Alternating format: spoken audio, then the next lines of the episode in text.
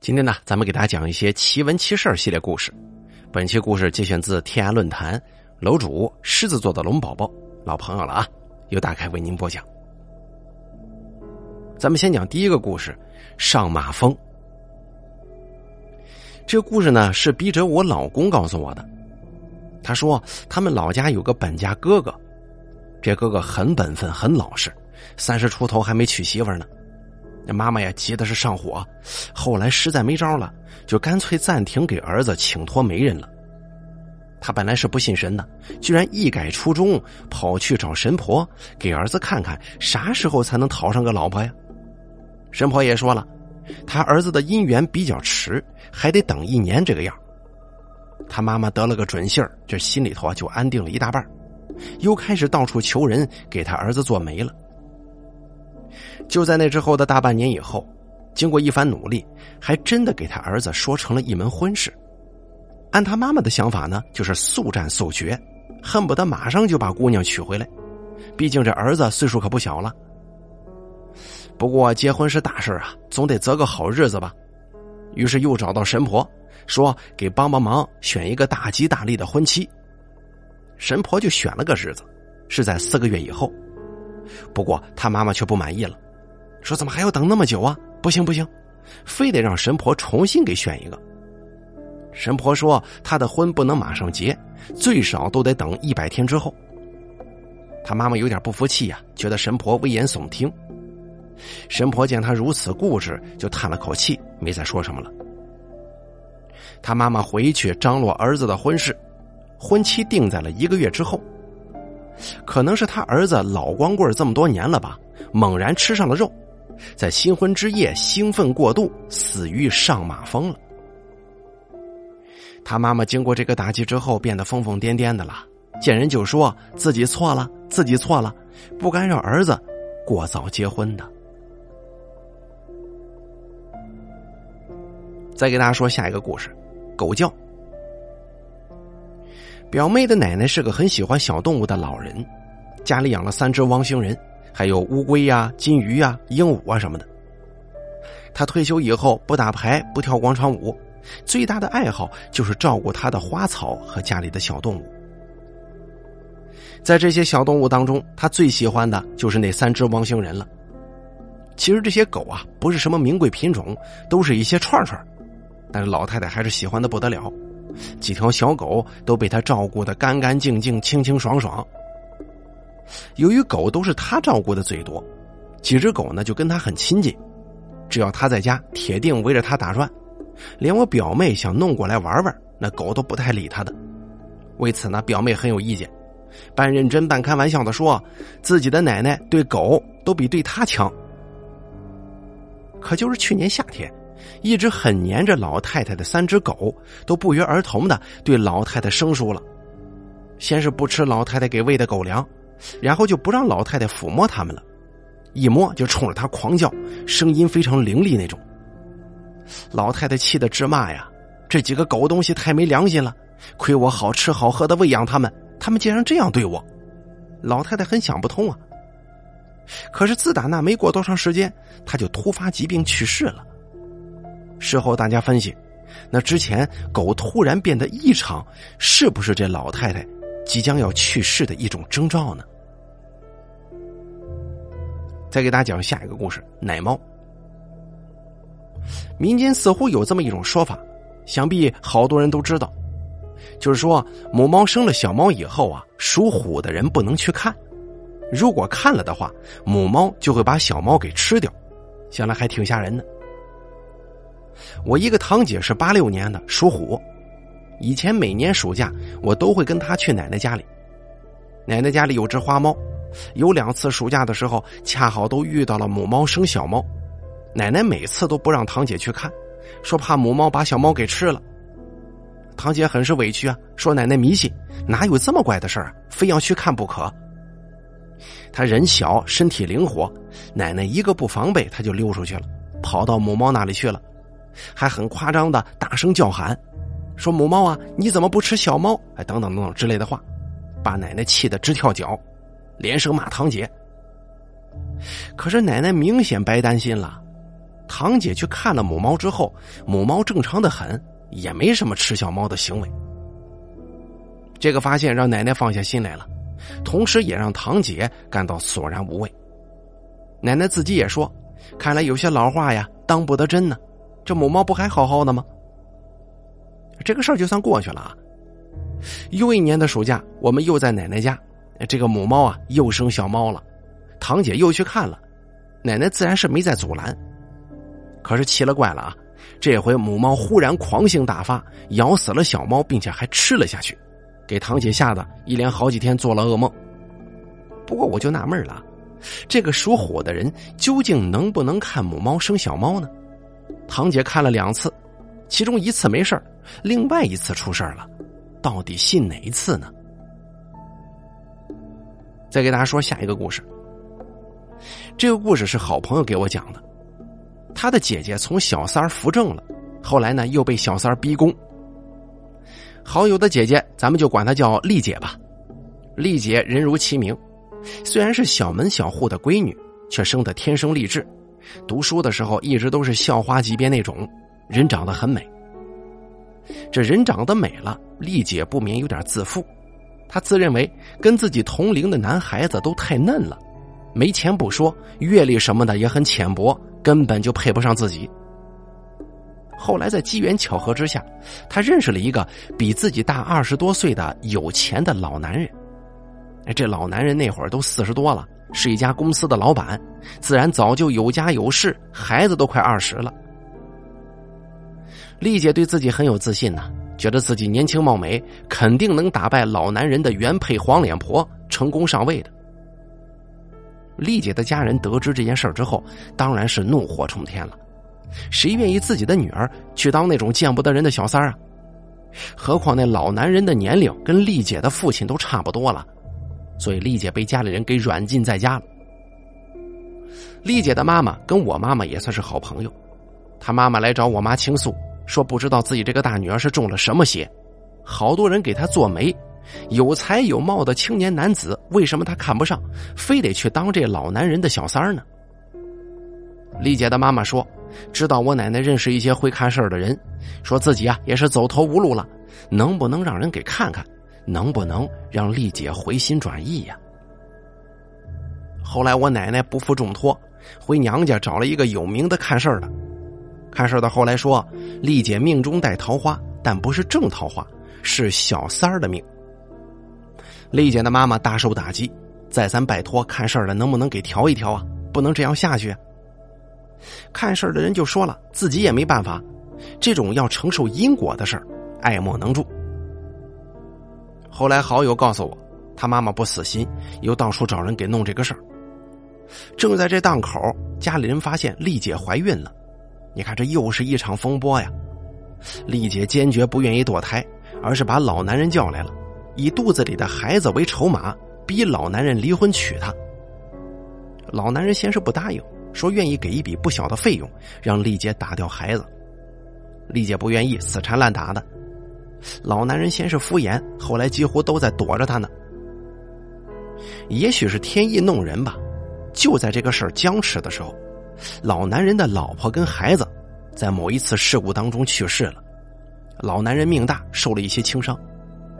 丽姐一家人更幸运，除了受点惊吓之外，毫发无损。经过这个波折，丽姐又跟老男人搭上线了，挺着肚子照顾老男人。后来老男人伤好之后，就跟丽姐结婚了。那个时候她都怀孕八个多月了。丽姐结婚以后，她妈妈长出一口气。说这块心病终于去掉了，不过他有点忧心忡忡的告诉我妈妈，自己在老男人出事那段时间找人做过法的，那个人要价很高啊，说能让丽姐顺利上位，想不到还真灵，老男人的老婆孩子居然都死了，要不然丽姐这事儿该怎么办呢？他说，虽然以前呢反对女儿做小三儿，但是后来丽姐放话，非老男人不嫁，况且肚子里还有孩子了。你说自己还能怎么办呢？只能找人给做法。本意是希望老男人能离婚的，哪知那黄脸婆福薄，竟然死了。不过他又自我安慰，说这个呀不一定，很有可能是巧合呀。后来奶奶知道了这个事儿，说丽姐的妈妈心肠坏了，让我妈妈不要跟她继续深交了。丽姐结婚之后不到一个月就生了个女儿，老男人很是失望，让丽姐生二胎。可两个人努力了好几年，丽姐就是没能再怀孕。好友说，丽姐跟老男人到处去检查，两个人的身体一切正常，可就是再也怀不上了。久而久之，老男人对丽姐也开始冷淡了。就在前不久，一个女人找到了丽姐，说自己怀了老男人的孩子，还讽刺丽姐下不出来蛋就别占着窝。丽姐都快气死了，跟那个女人扭打起来。可那个女人是有备而来的，这边一动手，马上就有帮手推门进来。丽姐反倒被揍的是鼻青脸肿。老男人直接向她提出离婚，说自己不能没儿子。可丽姐现在死活又怀不上，没办法，只能找别的女人。大家说说，这一切是不是丽姐的报应呢？咱还是接着讲这个丽姐跟她妈妈的事儿吧。这是今天好友来我家说的，好友一直在哭，说感觉到自己的姐姐和妈妈都变得好陌生、好可怕呀。现在自己啊都不敢回娘家去了，因为他发现自己的妈妈、姐姐变得有点走火入魔了。丽姐的老公现在逼她离婚，以便让外面那个怀孕的女人顺利上位。也许是应了那句话吧，出来混总是要还的。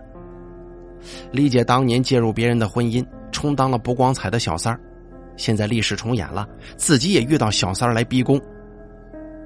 好友说，自从那次丽姐跟那个女人打架之后，丽姐老公提出离婚，丽姐一气之下带着女儿回娘家住。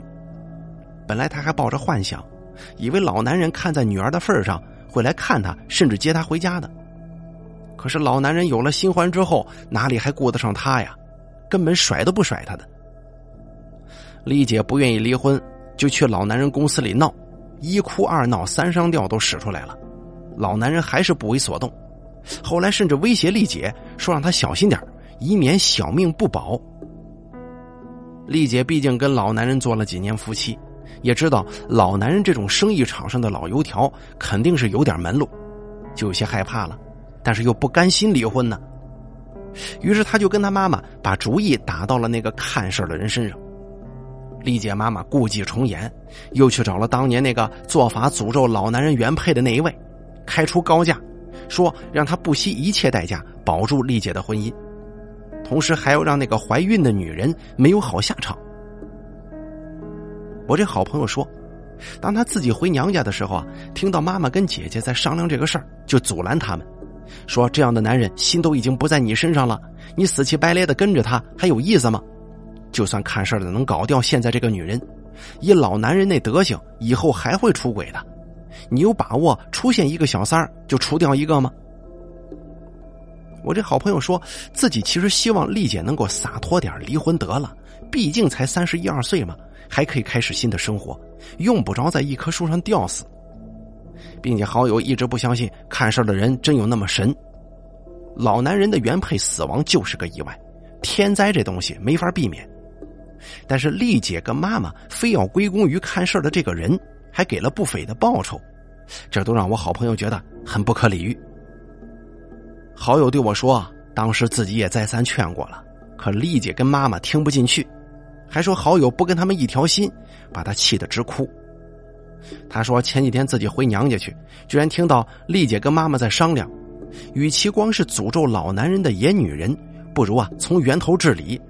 让看事儿的人弄死老男人跟小三儿算了，这样丽姐就可以继承老男人所有的财产了。老男人又没有什么其他的直系亲属，与其治理小三儿，还不如弄死老男人呢。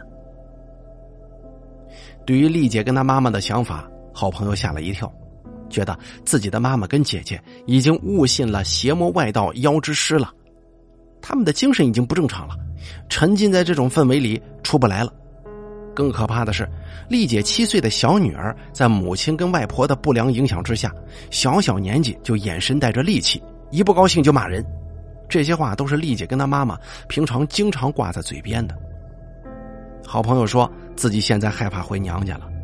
丽姐跟妈妈神神叨叨的，为了所谓的做法，已经给那个人支付了五六万元的报酬啊。老男人前几天来找丽姐，说他现在不同意离婚的话，就走着瞧。好友很担心，怕丽姐会出事一直在哭。我听他讲的这个呀，心里头也酸酸的。不过他们后来怎么弄的，咱就不清楚了。再给大家说下一个故事：红花女。在我们老家，把未婚就死亡的女孩叫红花女。还有一种说法，就是穿着红衣服自杀的未婚女子也叫红花女。老人们提起红花女，就会脸色大变。他们说红花女是厉鬼，一般的法师都降服不了。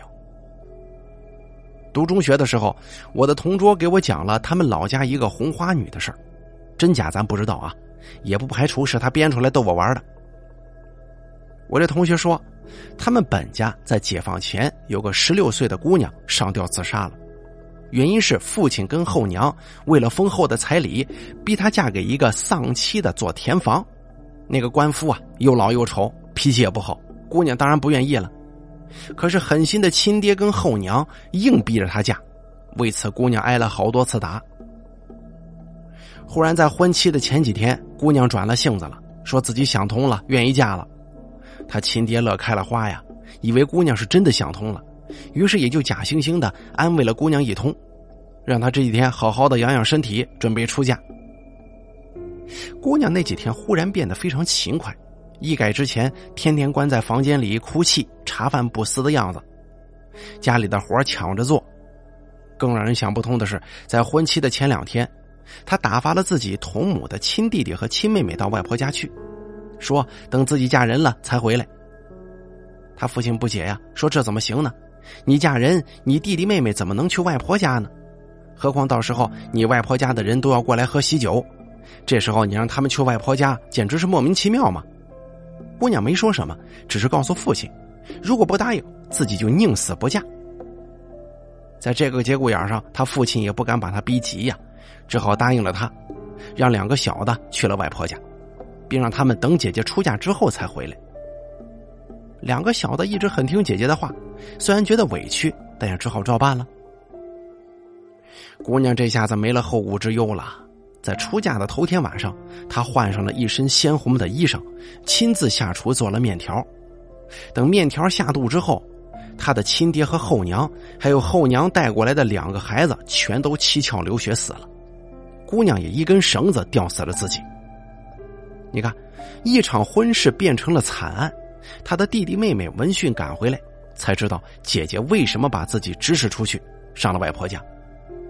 两个可怜的孩子就这么成了孤儿。吃着百家饭长大，他们家的房子也成了村子里的禁地。两个孩子宁愿到村口搭草棚，也是不敢在家里住啊。再给大家讲下一个故事：鬼剃头。鬼剃头大家都听说过吧？就是一觉醒来发现头发脱落很多，因为这种事情很蹊跷，大家都不知道是什么原因，只能往邪事方面想了，所以就得名鬼剃头。我舅舅的战友就曾经遇到过这种事儿。舅舅说，他还在部队当兵的时候，一个跟他关系相当好的战友，一天早上起来，他惊讶的发现自己头发脱落的很多，就像是地中海那种风格了，头顶几乎都落光了，只有头部外围还有一圈头发。那战友惊恐不已啊，直嚷嚷：“见鬼了，自己头发呢？是不是谁半夜开玩笑给剃了的？”但是他马上又否认了。且不说这是部队啊，没有人敢明目张胆这么做。何况就算是有人趁着自己睡着了开玩笑，那也会有动静啊，自己总会被惊醒吧。由于这个事儿太蹊跷，没过多久，好多人都知道了。训练间隙呢，有人对他说：“哎，你这个可是鬼剃头。”他是个不信邪的人，马上勃然大怒，说那人宣扬封建迷信，自己要给首长汇报。后来还是被舅舅给劝住了。舅舅说自己那个时候也不信邪，对那人就说：“哎呀，你这个说不定是什么病，要不你请假去看医生吧。”那个人就去看医生了。可医生只说了一大堆医学词汇，他听的是云里雾里，只好拿着医生开的药，很郁闷的回来了。又是口服又是外抹的，可并没什么用，不但没治好，反而外圈的都脱落了。他彻底失望了。由此还得了个电灯泡的外号。为了治疗脱发，他又到了好多家医院看了很多医生，甚至战友们给他的偏方也用了不少，仍旧没有起色。这个外号一直伴随到他转业。就在他转业两年后，舅舅也转业了，他特意跑到舅舅家里来叙旧，可是舅舅就惊奇的发现他那乌黑浓密的一头黑发了，大感惊奇。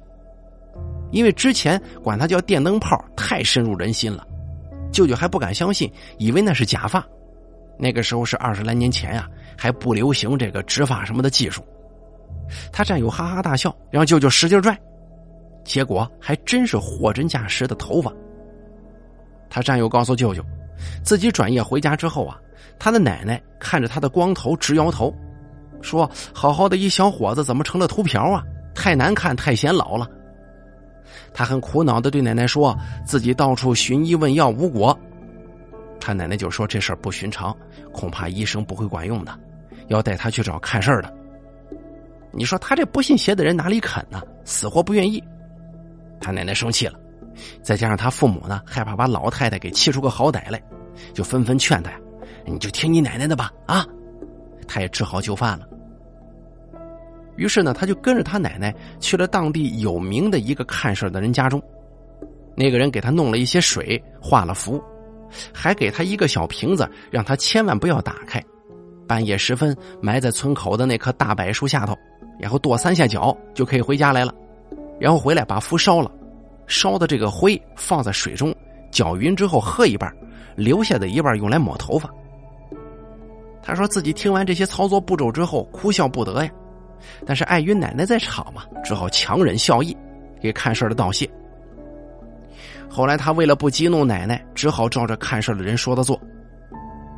不过说来奇怪了，就在那之后不到俩月，头发竟然开始慢慢的冒出来了。不到一年时间，头发又恢复到过去的正常状态了。他说自己一贯相信科学，可是这个头发的事儿，让他觉得很多事情。是没有办法用科学去解释的。再给大家讲下一个故事，古玩。现在似乎爱好收藏古玩的人越来越多了，我本人的小姑父呢就是其中一位。小姑父这个人烟酒不沾，也不打牌，最大的爱好就是收藏。从最初的收集邮票啊、纪念币之类的，逐渐发展到收藏古玩这方面了。当然了，古玩这行当里头水很深的。小姑父最开始也买了不少假货，他倒也想得开，说算是交学费了。不过随着涉猎这行的时间一长，他也从最初的菜鸟进化成了有一定经验和眼力的收藏者了，所以他也淘到了一些真的物件，当然也花费了不菲的费用。幸好他是做生意的，手头闲钱不少，还吃得消，所以尽管小姑姑没少数落他，他还是我行我素。遇到看得上的，照买不误。最初啊，他买的无非就是瓷器，还有一些铜像啊、手把件之类的。可是三年前，他在买了一个玉佩之后，性格就忽然变得古怪了，身体也变得很差。小姑姑觉得不对劲啊，就找奶奶商量，想找人看看小姑父是不是撞邪了。后来看事的人查了查，说小姑父这个人阳气不旺。以前买的那些普通的古玩没啥事可那次他买的玉佩曾经长期作为陪葬品埋在地下，阴气很重。小姑父的阳气压制不住阴气，身体和性格不出问题才怪呢。听到这儿，小姑姑吓坏了，就问看事的人该怎么办呢？那个人就建议把玉佩卖出去吧，然后再做法除除晦气，就差不多了。后来呢，小姑父把这玉佩以比较便宜的价格卖给了古玩商，然后看事儿的人又做了法。经过一段时间的调理，小姑父的性情逐渐恢复正常，不过身体始终没有过去那么健康了。看来古玩这东西啊，还得阳气旺盛的人玩，那才行呢。再给大家说下一个故事：好人与坏人。咱们经常听到那么一句话：“好人不长命，祸害一千年。”这句话当然不是绝对的，但是在我婆婆娘家的村子里，有一家人的命运就深刻的诠释了这句话。婆婆说，她娘家村子里啊有那么一户人家，最老的老头子去年才死的，九十八岁。不过这个老头人品很差，年轻的时候就是一个吃喝嫖赌抽、五毒俱全的浪荡子。本来他家里算是一个小地主吧，但是他父母只有他一个儿子，所以娇生惯养，把他给宠坏了，养了一身的坏毛病，硬是把家产给败光了。经过这样的打击，他父母相继撒手人寰。不过他也算是因祸得福，因为败光了家产，后来解放后划分成分，他就算是中农了，没受到批判。反而是那个时候省吃俭用买了他家土地和耕牛的几户人家倒了血霉，被划分成了富农，挨了不少整啊。后来他跟一个逃荒来的女人成了家，生下了三儿一女。不过他这人还是好吃懒做，稍有不如意就打骂老婆孩子。他老婆孩子苦巴巴的挣工分养家，他常年几乎不出什么工，装病，成了生产队里头有名的烂人。后来他偷鸡摸狗被逮住了，大家都很气愤，说要弄他去游街，还是他老婆带着几个孩子痛哭流涕的给大家下跪求情，大家才放过他的。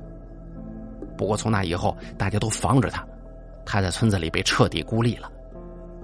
不过他这样的人，大概也是破罐子破摔。根本就不在乎名声。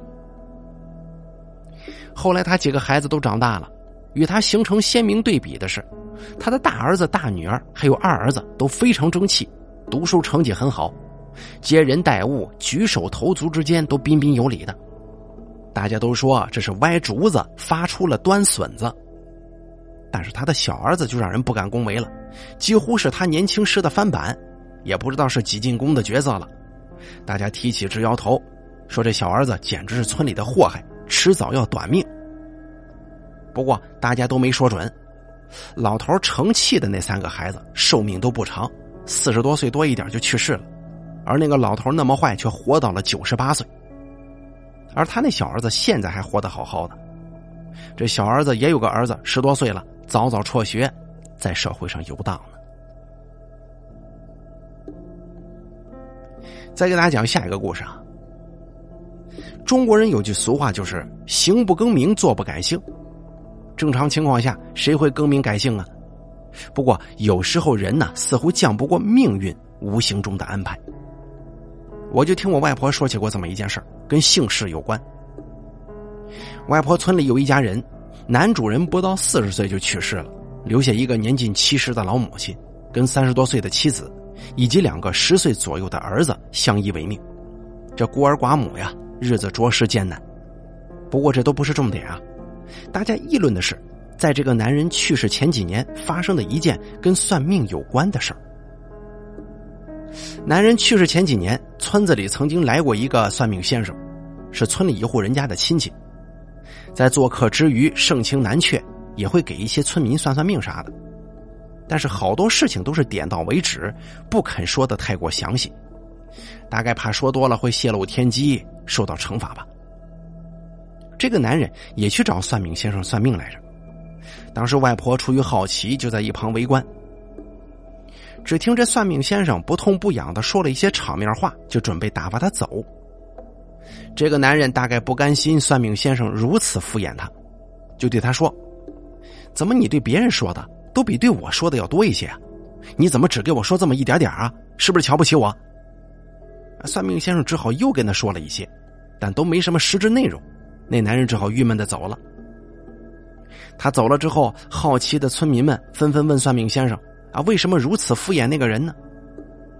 算命先生欲言又止，支支吾吾的说：“这个人的命啊，不好说，等个几年你们就知道了。”算命先生还说：“这个人的儿女等于是帮别人养的，最后说不定啊要改姓。”听到这儿，大家大惊失色。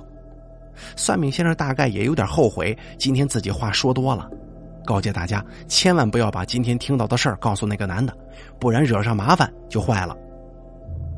所以现在这个男人死了之后，外婆以及当年的几个知情人纷纷感叹男人命苦啊。唏嘘一番之后说：“不知道他留下的两个孩子是不是要改姓？”哎，果然没过多久，有人给他妻子做媒。对方是邻近的一个乡里的厨师，也是丧偶的，有两个孩子，女儿已经出嫁，儿子在开货车。女人觉得人家条件不错呀，准备改嫁，想把孩子带过去。可是男方不同意，说这么大的孩子已经养不熟了，只同意每个月给生活费，让孩子跟随奶奶生活。对于这个孩子的奶奶，他自然是同意的。儿媳妇这么年轻，改嫁那是必然，拦不住。自己就是怕两个孩子跟着继父会受气。如今这个厨师愿意每个月给点生活费，他当然同意了。于是女人就改嫁了，那个厨师倒也信守承诺，每个月给那俩孩子生活费。对于这个情况，村里人又议论了：那个算命先生还是有失算的时候，这俩孩子人家根本就没改姓嘛。可事情就是那么凑巧，女人改嫁两年后，厨师的儿子出车祸死了，他死的时候还没结婚，自然就没后代呀。厨师这下子又想到了妻子的那两个孩子。就动员妻子把这孩子要过来。那女人找到钱婆婆说明来意，钱婆婆当然不愿意呀，对女人说：“哎呀，你还年轻，可以跟你家男人再生一个吗？不准把这坏主意打到我孙子身上。”那个女人后来又找到村子里的热心人求情，可还是没能如意。